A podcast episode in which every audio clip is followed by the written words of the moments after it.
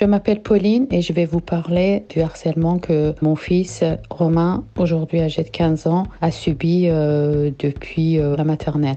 Parce que quand je lui ai demandé, tu te rappelles euh, quand est-ce que ça a commencé? Il m'a dit, tu te rappelles, à la maternelle, j'avais un t-shirt rose et on m'a dit, bah t'es une fille, t'es pas un garçon.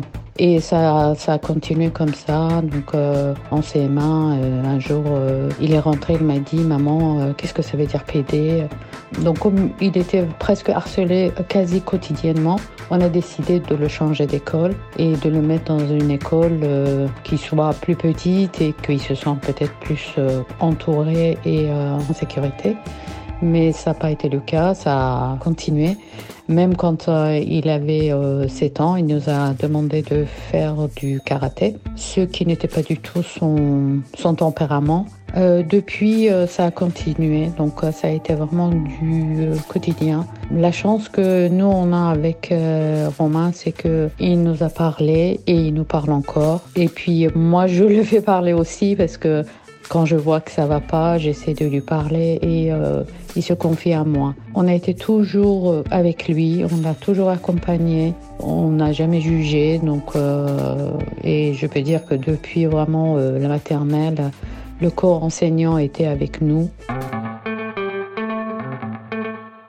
Rappelez-vous, il y a trois ans, nous parlions déjà de ce fléau qu'est le harcèlement, que 10% des collégiens subissent un harcèlement dont 6% un sévère à très sévère, que 7% des collégiens reconnaissent avoir vécu des violences répétées via les nouvelles technologies et un collégien sur cinq déclare avoir subi une atteinte via les réseaux sociaux. Malheureusement, le sujet reste toujours et encore d'actualité, les événements tragiques des derniers mois ont fait bouger nos institutions et une nouvelle prise en charge se profile. Nous allons aujourd'hui écouter Bruno Humbeck, psychopédagogue, chercheur en sociopédagogie familiale et scolaire auteur de nombreux ouvrages qui viennent en aide aux parents, comme son dernier livre Le harcèlement scolaire, guide pour les parents chez Odile Jacob. Nous allons lui demander comment le déceler, aider son enfant, dialoguer avec l'école et tenter de comprendre cette mécanique destructrice du harcelé-harceleur. Bonjour, je suis Dorothée Saada, la maman curieuse qui pour parents cherche comment on fait chez les autres pour vous aider à trouver des solutions avec vos enfants. Bienvenue dans ce nouvel épisode de notre podcast Parents, Galère sa mère. Bonjour Bruno Imbeck. Bonjour. Déjà, le harcèlement, est-ce qu'il a toujours existé? Alors, en quelques mots, l'agressivité, je vais dire, euh, territoriale, l'agressivité hiérarchique entre enfants a toujours existé. Hein. Même si vous avez euh, trois enfants chez vous, ah ben, il y aura des rivalités qui vont se manifester. Ben, c'est cette forme d'agressivité hiérarchique parce que chaque enfant vivra euh, inévitablement être le préféré à l'intérieur du groupe. Et donc, ça crée effectivement des, des mécanismes d'agressivité qui, lorsqu'on ne les contrôle pas dans un groupe humain, peuvent dégénérer en harcèlement. On, on dit, on en parle énormément, bien évidemment, c'est pour ça qu'on fait ce sujet aujourd'hui. On dit que le harcèlement a évolué, surtout si on pense à l'arrivée des réseaux sociaux qui fait que le phénomène ne peut ne jamais s'arrêter. Aujourd'hui, vous, le définiriez comment le harcèlement? Le harcèlement, c'est une prise de pouvoir euh, d'un certain nombre d'élèves ou d'un groupe d'élèves sur un élève cible qui, lui, effectivement, va être très vite réduit à un sentiment d'impuissance. Le, principe même qui crée la souffrance liée au harcèlement, c'est l'impuissance à en sortir. Pour, vous donner un, petit exemple, mm. on va imaginer que je vous bouscule comme ça de manière régulière. Et donc c'est répétitif, c'est intentionnel de ma part, et c'est relativement nuisible. Alors, avez-vous l'impression que je suis un harceleur? Puisque si on prend la définition juridique, Peut-être que vous allez me dire oui. Je sais pas. Est-ce que vous avez l'impression que je suis un harceleur en agissant comme ça? Non. Non, je ne suis pas un harceleur, effectivement. Je suis juste un emmerdeur. Maintenant, chaque fois que je vous bouscule, je regarde quelqu'un d'autre et je le prends en témoin mm. du, du, statut, en fait, de dominant que j'ai par rapport à vous pour m'autoriser ce type de comportement. Là, je deviens un harceleur parce que je mets en scène mon statut de dominant et je fiche les rôles dominant, dominé et ceux qu'on appelle, nous, les spectateurs, hein, c'est-à-dire ceux qui agissent en regardant. On en parle beaucoup aujourd'hui. Est-ce que ça veut dire que le harcèlement, proportionnellement, enfin dans les chiffres, a augmenté ou c'est juste que les langues se délient et qu'on en parle plus aujourd'hui? Alors c'est pas seulement parce que les langues se délient, c'est parce que la sensibilité se manifeste. Si vous lisez un livre comme euh, La guerre des boutons, La guerre des boutons n'est pas un livre qui a été réalisé pour dénoncer le harcèlement. Regardez les scènes de La guerre des boutons, vous avez 17 scènes qui sont absolument intolérables mm, mm. aux yeux d'un parent actuel. Euh, je, vais en prendre une, hein. une de ces scènes. Imaginez, on met un enfant euh, tout nu sur une planche et puis toute la classe crache sur lui l'enduit de matière fécale et lui met le slip dans la bouche. C'est évidemment insoutenable pour n'importe quel parent. Or, Pergo, qui a mis en scène la, la, la guerre des boutons, n'a pas fait ça pour dénoncer quoi que ce soit. C'était pour montrer la jubilation d'enfants qui s'amusent en se bagarrant les uns avec les autres. Et si vous regardez la réaction des adultes à l'époque, les parents effectivement râlent un peu parce qu'ils vont devoir payer des boutons. C'est absolument uniquement à ça que ça se réduit leur désaccord. Et l'école s'en sort très bien avec un directeur d'école qui à la fin du livre fait un grand discours pour dire arrêtez de haïr euh, les, les, enfants du, du village euh, voisin, mm. gardez votre haine pour les Allemands parce qu'on doit préparer une guerre. Et donc, on était dans un schéma dans lequel, effectivement, on a l'impression que ben, n'y avait pas de souffrance. Et effectivement, quand vous étiez humilié par les enfants du village voisin, mm. vous étiez héroïsé dans votre groupe d'appartenance. Actuellement, c'est tout à fait l'inverse. Vous êtes humilié sur la scène réelle et vous êtes anéanti sur les réseaux sociaux juste après et vous n'avez pas d'espace de reconstruction de vous-même. Oui. Et donc, il y a une sensibilité beaucoup plus grande de tout l'environnement, les enseignants, le, euh, les enfants et les parents, au phénomène de la souffrance psychologique associée au mécanisme, par exemple, d'humiliation. On n'a rien vu venir. On entend souvent cette phrase euh, de la part des parents. Qu'est-ce qui fait pour vous que les parents euh, soient finalement les derniers avertis et pourquoi euh, un enfant harcelé ne s'exprime pas donc? Alors, il ne révèle pas le harcèlement qu'il subit, tout simplement parce que bah, il fait preuve de ce qu'on appelle une délicatesse paradoxale. C'est-à-dire qu'en gros, il veut préserver ses parents de la peine que ceux-ci pourraient avoir s'ils vivaient, s'ils parlaient de ce harcèlement. D'ailleurs, tous les parents, généralement, la première question qu'on pose à son enfant quand il revient de l'école, c'est ça a été Oui. Et on attend évidemment un oui. Et l'enfant perçoit très tôt dans son développement que tout ce qui l'éloigne de ce oui, ah ben, ça va créer de la peine aux parents. Et Mm. donc il aura non seulement ces difficultés à supporter, mais en plus la peine qu'il aura constituée à son parent en lui racontant ce qu'il a vécu. Moi j'avais en consultation un petit garçon qui montrait très bien le phénomène. Il me disait chaque fois que maman me demande comment ça va, je lui réponds comme d'hab. Il vivait un harcèlement hors norme et en fait il, il voulait dire c'est l'enfer comme d'hab. Ah Il ouais. dit comme ça, je, je ne mens pas à maman et en même temps, ben, je, je, je ne l'attriste pas en lui révélant ce que je suis en train de vivre. Il, il faut avoir lu les courriers qui ont été laissés par les enfants, les adolescents, les adolescentes qui se sont donné la mort suite à un Mm. phénomène de harcèlement, suite à un problème de harcèlement. Ils sont toujours libellés de la même façon. Papa et maman, je suis vraiment désolé, je, je sais que je vais vous désespérer complètement, mais j'ai plus la force de vivre. Et il rajoute derrière, mais je ne vous ai pas raconté ce que, ce que j'avais vécu parce que j'avais peur de faire de la peine. Ils sont conscients qu'ils vont désespérer leurs parents, mais paradoxalement, ils ont voulu les, les préserver de la peine qu'ils auraient eu à entendre toutes les difficultés qui auraient été vécues. Euh, c'est pour ça que c'est vraiment important au niveau des parents de toujours, toujours, toujours bien exprimer à, à l'enfant, à l'adolescent, qu'on est en mesure de tout entendre. On ne va pas s'effondrer en tant que parent, on ne va pas dramatiser la situation et on ne va jamais la minimiser. Hein. Ce sont les, les, les deux torts qu'ont parfois les parents lorsqu'ils entendent un, enfant parler de ce qu'il vit de difficile au sein de l'école. Ça fait flipper, hein, franchement, en tant que parent, parce qu'on on a forcément peur de passer à côté de quelque chose. Qu- Quels sont les signes, d'après vous, qui, qui doivent alerter vraiment les parents et les aider à comprendre ce qui se cache derrière tous ces non-dits J'ai toujours beaucoup, beaucoup de réserves à parler de signes parce que, notamment dans le cyberharcèlement, c'est un tueur aveugle. Il n'y a pas de signes avant-coureurs, il n'y a même pas de micro-signes. hein. Je sais Ouais. qu'en en France, vous êtes très sensible à ce qu'on appelle des micro-signes. Parfois, certains vont évoquer des maux de ventre, etc. Un, un mal de ventre, c'est d'abord le signe d'une gastroentérite, hein, plus probablement que que d'un harcèlement. Et donc, il faut vraiment se méfier d'une recherche de signes objectifs. C'est pour ça que ce qui est important, c'est que l'enfant parle, qu'il ose parler, et il ne parlera qu'à des adultes qui ne vont pas s'effondrer s'ils entendent des choses, parce qu'on sait quoi faire. C'est pour ça qu'il y a une urgence d'équiper les écoles. Mm. On essaye de le faire le plus possible en Fédération Wallonie-Bruxelles pour que les enfants sachent qu'ils ont affaire à des adultes enseignants qui savent comment réagir quand il y a une situation de harcèlement et parents qui savent aussi comment réagir par rapport à l'école lorsqu'il y a une situation de difficulté émotionnelle au sein de l'école vécue par leur enfant. Parce que le, le- le vrai drame, c'est l'enfant qui n'ose pas parler Oui. et le parent qui s'oblige alors à avoir des signaux objectifs. Et quand j'entends des micro-signaux, vous savez, notamment lor- lorsqu'il y a des situations de, de suicide, il faut savoir que la plupart des parents n'ont rien vu venir. Il n'y a pas eu de signes avant-coureurs euh, dans de très nombreuses situations. On ne peut pas demander à l'école de voir des signaux qui ont échappé aux parents.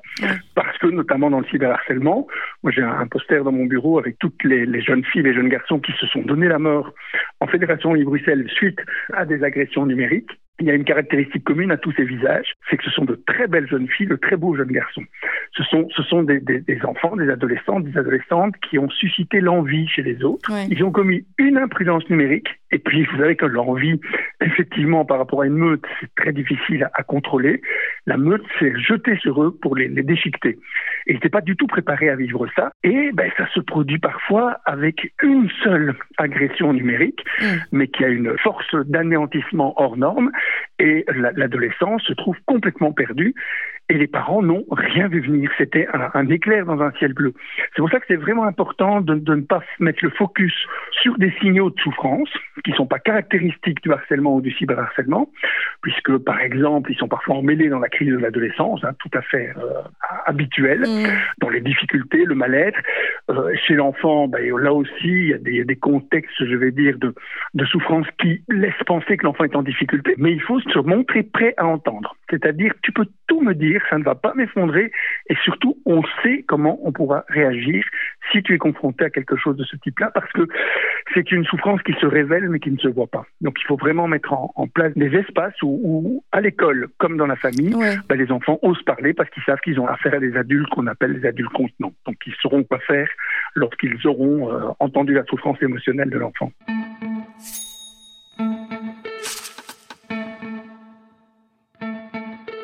On va en parler justement de l'école euh, juste après, mais avant tout, moi je sais en tant que maman, euh, on en parle à la maison. C'est vrai que les enfants, on leur en parle beaucoup à l'école du harcèlement, ils travaillent beaucoup dessus. Après, les plus petits, j'ai l'impression, ont du mal aussi à, voir où est la frontière entre du vrai harcèlement et de euh, du il m'embête finalement, et que nous parents derrière, bah, on a du mal parfois aussi à faire le tri. Mais vous l'exprimez très très bien, hein, c'est-à-dire ce que vous appelez du vrai harcèlement. Personnellement, euh, moi j'essaie d'éviter d'utiliser le mot harcèlement et en France vous avez vraiment le problème, on en a fait une priorité, mm. je vais dire en, en, en, termes politiques à tout point de vue, avec l'impression parfois qu'ont les enfants que les adultes se chamaillent à leur sujet pour dire c'est du harcèlement ouais. ou c'est pas du harcèlement. Ouais. En réalité il n'y a pas de frontière, il y a juste de la souffrance émotionnelle. Si vous me dites que vous êtes triste, que vous avez peur, je ne vais pas passer mon temps à essayer de vérifier si la situation que vous vivez correspond aux critères qui définiraient, mmh, mmh. et en il n'y en a pas, la situation de harcèlement.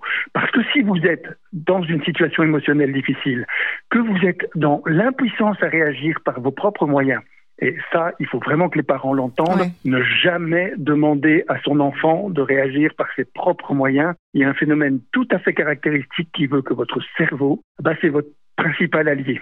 Ça veut dire que si vous vous sentez menacé par des gens qui sont plus forts que vous, plus nombreux que vous, votre cerveau va refuser d'aller chercher de quoi s'opposer. -hmm. Et vous n'aurez pas ce qu'on appelle l'esprit de répartie. Vous allez me dire trois heures, trois mois, trois semaines après, j'aurais dû lui dire ça. Et de ça, vous avez baissé la tête. Ah bah, c'est pas parce que vous êtes moins vif intellectuellement, c'est juste parce que votre cerveau a refusé mmh. d'aller chercher de quoi s'opposer. Donc c'est vraiment important que les parents entendent. Il n'est pas question d'essayer de te demander de réagir par toi-même. Il y a une souffrance émotionnelle. Et moi, je préfère que l'enfant soit petit ou qu'il soit plus grand, parler de souffrance émotionnelle que de parler du harcèlement. Ouais. Parce que ce qui est épouvantable pour un enfant, et pour un adulte aussi, d'ailleurs, quand il est confronté à l'école, c'est d'entendre, c'est pas vraiment du harcèlement. Mais si je souffre, mmh, mmh. qu'on appelle ça du harcèlement ou autre chose, mmh. ça m'est complètement égal. Je veux juste que ça s'arrête. Et comme je suis mis dans une, une situation d'impuissance à réagir, bah, il faut éviter, à un moment donné, de donner l'impression qu'on va confronter ce qu'on dit à un diagnostic.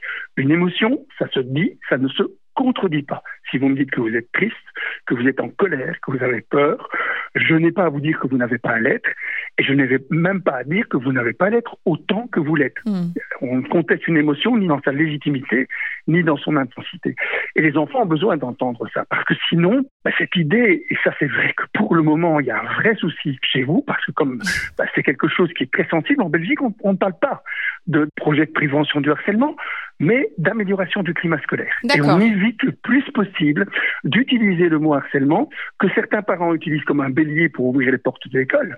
Et l'école alors réagit en disant Ah ben non, on va faire un diagnostic qui va essayer d'évoquer que c'est tout à fait autre chose. C'est vraiment important et c'est aussi important de ne pas essayer d'objectiver. Si vous demandez à votre enfant ou à votre adolescent, dis-moi objectivement ce qu'ils te font, les personnes qui te font peur, les personnes qui t'agressent. Vous avez constaté aussi quelque chose de terriblement présent dans le harcèlement, c'est qu'on a généralement plus peur de ce qui pourrait nous arriver que de ce qui nous arrive réellement. Si quelqu'un vous terrorise parce qu'il vous dit, tu vas voir, toi, un de ces quatre, je vais te démolir. Et on va jamais te lâcher. Mm. Vous aurez peur de, des menaces qu'on fait, même si objectivement je ne fais rien. Si ces menaces sont crédibles, l'enfant, l'adolescent va vivre dans la terreur. Et donc c'est vraiment important de ne pas demander à, à l'enfant d'énoncer des faits objectifs par rapport à une école ou une famille avec une école qui va essayer de faire une enquête. Ça, il faut sortir de, ce registre-là parce qu'il est terriblement contre-productif. La souffrance émotionnelle, on n'enquête pas par rapport à elle.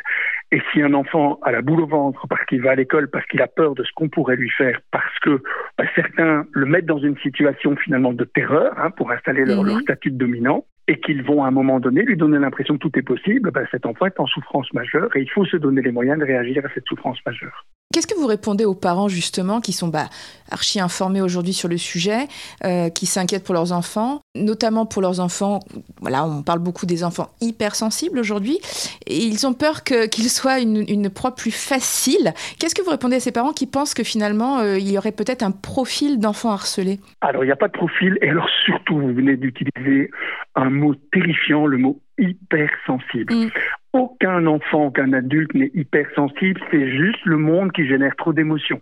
Ne vous laissez pas traiter comme un malade quand vous avez juste une sensibilité qui, qui vous fait réagir normalement à un excès de stimulation. Quand on m'amène en consultation un enfant en me disant il est hypersensible, faites en sorte qu'il ne le soit plus pour qu'il ne soit plus harcelé, je suis toujours obligé de dire on va d'abord faire en sorte qu'il ne soit plus harcelé, après, on s'occupera de sa sensibilité, qui est probablement une sensibilité à fait normal. Faut beaucoup plus s'inquiéter d'avoir un enfant hyposensible, c'est-à-dire insensible mm, aux mm. émotions des autres, qu'avoir un enfant normalement sensible, mais qui est soumis à un excès d'émotions, et il faut à ce moment-là agir sur l'excès d'émotions qu'elle a subi. Mais traiter l'enfant d'hypersensible, c'est lui donner l'impression que c'est lui le problème. Or, dans, notre monde, on traite beaucoup de gens d'hypersensibles, euh, alors que le monde génère énormément mm. d'émotions, et c'est pas les personnes qui sont malades, c'est le monde qui pour le moment est malade. C'est vrai.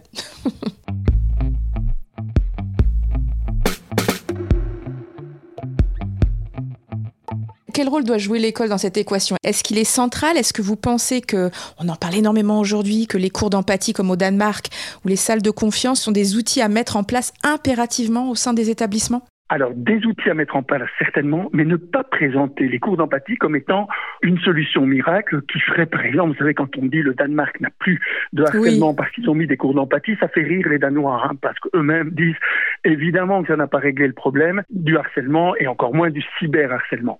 Les cours d'empathie, ça doit faire partie, je vais dire, du socle commun de tous les élèves. C'est une intelligence qui est devenue indispensable à la fois pour réussir sa vie personnelle, hein, la vie de couple qu'on va mettre en place, sa vie familiale et sa vie professionnelle, parce qu'il va falloir s'harmoniser avec les gens avec qui on va travailler. Et l'intelligence émotionnelle est devenue vraiment un socle. Ce qui fait que si vous êtes le parent d'un enfant harceleur, il faut vous inquiéter davantage que si vous êtes le parent d'un enfant harcelé. Mm. Parce que le parent de l'enfant harceleur, il est probablement le parent d'un enfant dont l'intelligence émotionnelle a été complètement gelée parce que ses, neurones miroirs se sont figés pour la bonne et simple raison que si vous voulez casser quelqu'un, le massacrer par l'humour, euh, par la moquerie, le, le, démolir par des sarcasmes, vous devez geler vos neurones miroirs. Donc, généralement, les enfants harceleurs ont tendance à geler ces neurones miroirs. Et pour eux aussi, les cours d'empathie vont être terriblement utiles. Et donc, les cours d'empathie, c'est utile pour tout le monde, pour les enfants qui sont victimes, hein, qui effectivement, eux aussi, vont voir que dans la classe, à une condition, c'est qu'on ne se limite pas à créer des cours d'empathie de manière théorique, mais qu'on active l'empathie au sein de la classe. Ce qui est important, c'est des techniques. En Fédération de Bruxelles, on a des espaces de parole régulés qui le font très très bien, qui vont, à partir de l'expression de l'émotion, susciter la compassion. La compassion qui va, qui va se manifester dès qu'un enfant sera autorisé à dire son émotion et à l'exprimer de manière complète sans être interrompu si je vous explique pourquoi je suis triste et que vous me laissez expliquer sans m'interrompre avec un bâton de parole les raisons, les motifs de ma tristesse, mhm. vous allez vite voir autour dans le groupe eh bien que l'émotion c'est très contagieux et que vous aurez des personnes qui vont manifester des signaux de compassion. Vous savez, à l'intérieur d'une classe, c'est pas la totalité des enfants qui agressent un, élève, même si celui qui est victime a l'impression que c'est toute la classe. C'est un dominant, une petite cour, donc ils sont un petit groupe et qui vont manifester ces, ces, mécanismes effectivement de compassion parce que les cours d'empathie, je le répète, n'ont de sens que s'il y a des techniques associées qui permettent d'activer quelque chose. Si on se contente de stimuler l'empathie, et si on présente ça surtout comme une solution en termes de harcèlement, vous imaginez ce qui se passe dans la tête d'un adolescent qui est victime de harcèlement, et ce qu'il entend, ben, les adultes ont trouvé une solution, ils vont mettre des cours d'empathie en maternelle. Le grand écart entre la solution proposée et la souffrance que vous évoquez ben, fait que les adolescents qui entendent ça, ils sont complètement désespérés. Alors quels autres outils vous préconisez? Est-ce qu'il y a des, des choses différentes en Belgique qu'en France? Alors il y a des choses, il y a des espaces de parole régulés, hein, donc qui sont des, stimulateurs de, de, compassion. Et il y a aussi effectivement parce que c'est important au sein de l'école de faire société. Ça veut dire qu'il y a des lois dans notre pays. Chez vous, comme chez nous, ce sont à peu près les mêmes. Insulte raciste, sexiste, homophobe, c'est interdit. Agresser physiquement quelqu'un, c'est interdit.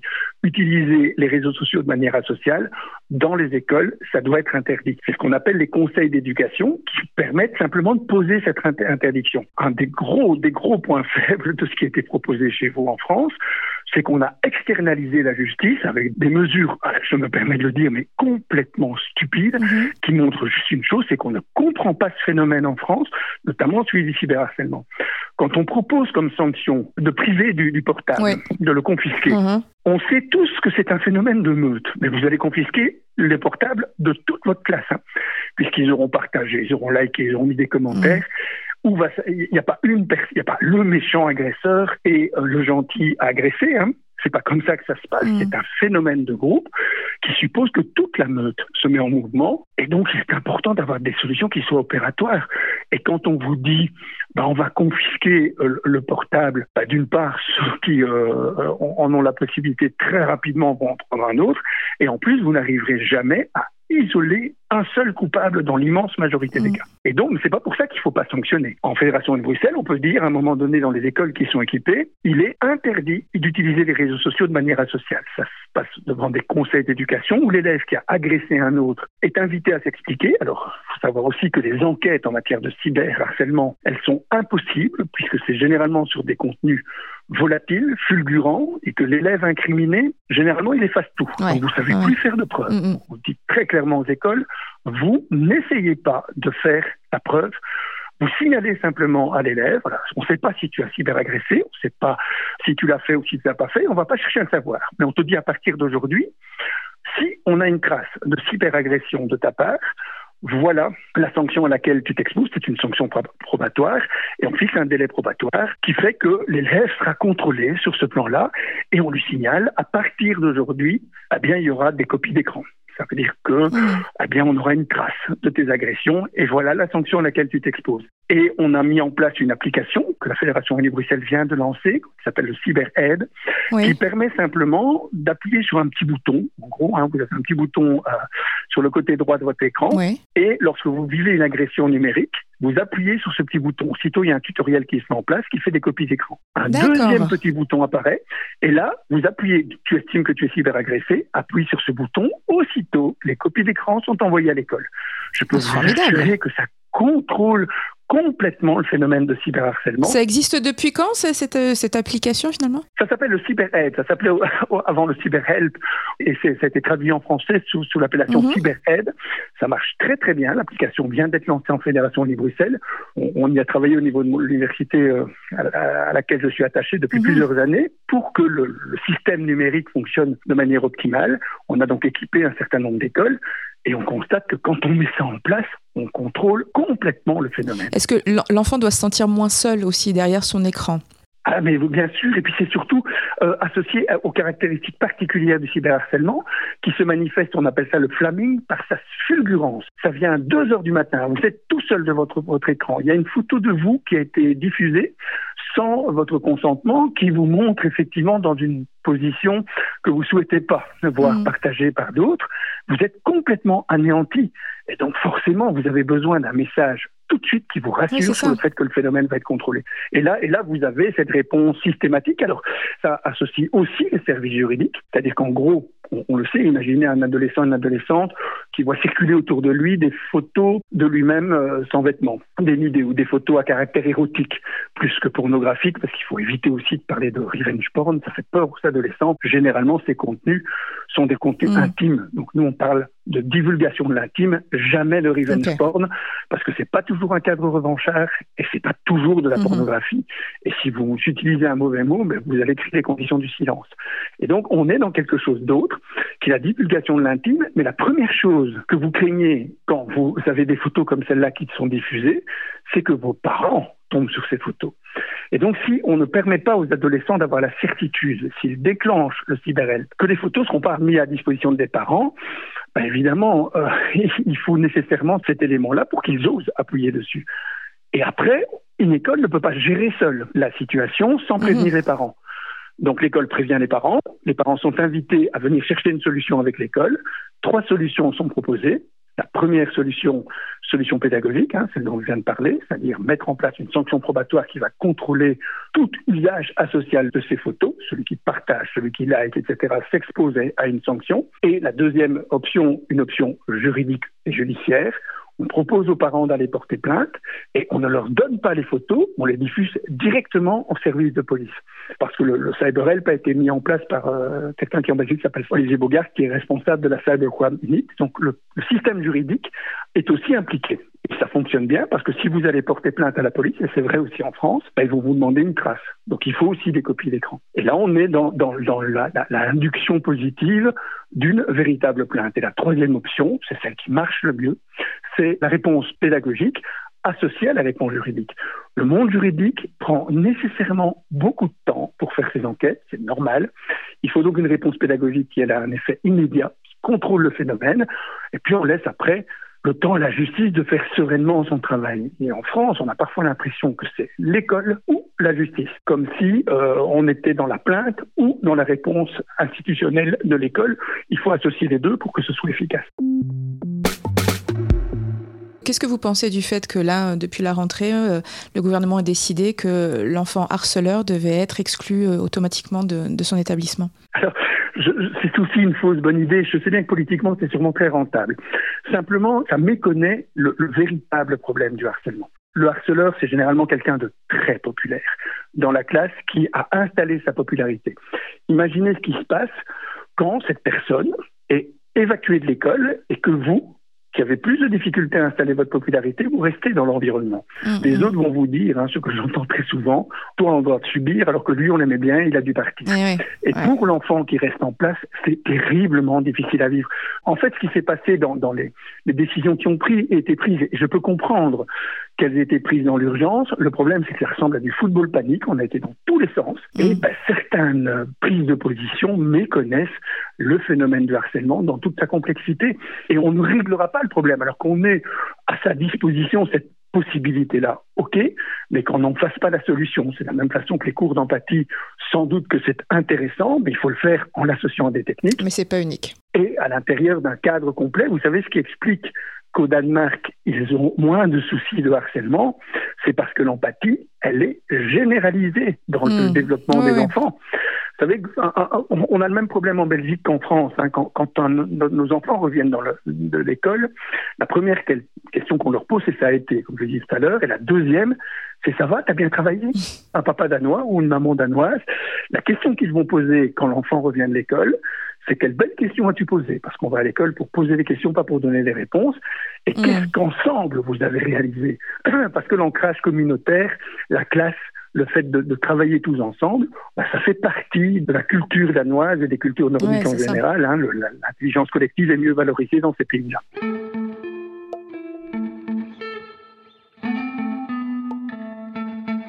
Dans votre livre que je citais, vous terminez, je trouve ça très chouette, par un, florilège de, phrases à dire ou à ne pas dire à son enfant s'il est harcelé. Est-ce qu'on pourrait terminer? Est-ce que vous pourriez nous en citer? Alors une phrase qu'il ne faut jamais dire à son enfant ou une phrase qu'il faut lui dire alors, ne, jamais dire à son enfant, c'est à toi de t'en sortir par tes propres moyens. Et euh, également, la, tendance à dire, tu sais, moi, quand j'étais à l'école, j'ai vécu ça aussi. Ce sont deux phrases à mhm. éviter dans tous les cas de figure. Se mettre à la place de son enfant ne sert à rien parce que si vous vous mettez à sa place, lui n'aura plus de place. Et donc entendre sa souffrance émotionnelle. Et c'est vraiment important aussi. Il y a des phrases qu'on dit, il y a les phrases qu'on dit à l'école et il y a les phrases qu'on ne peut pas entendre de l'école.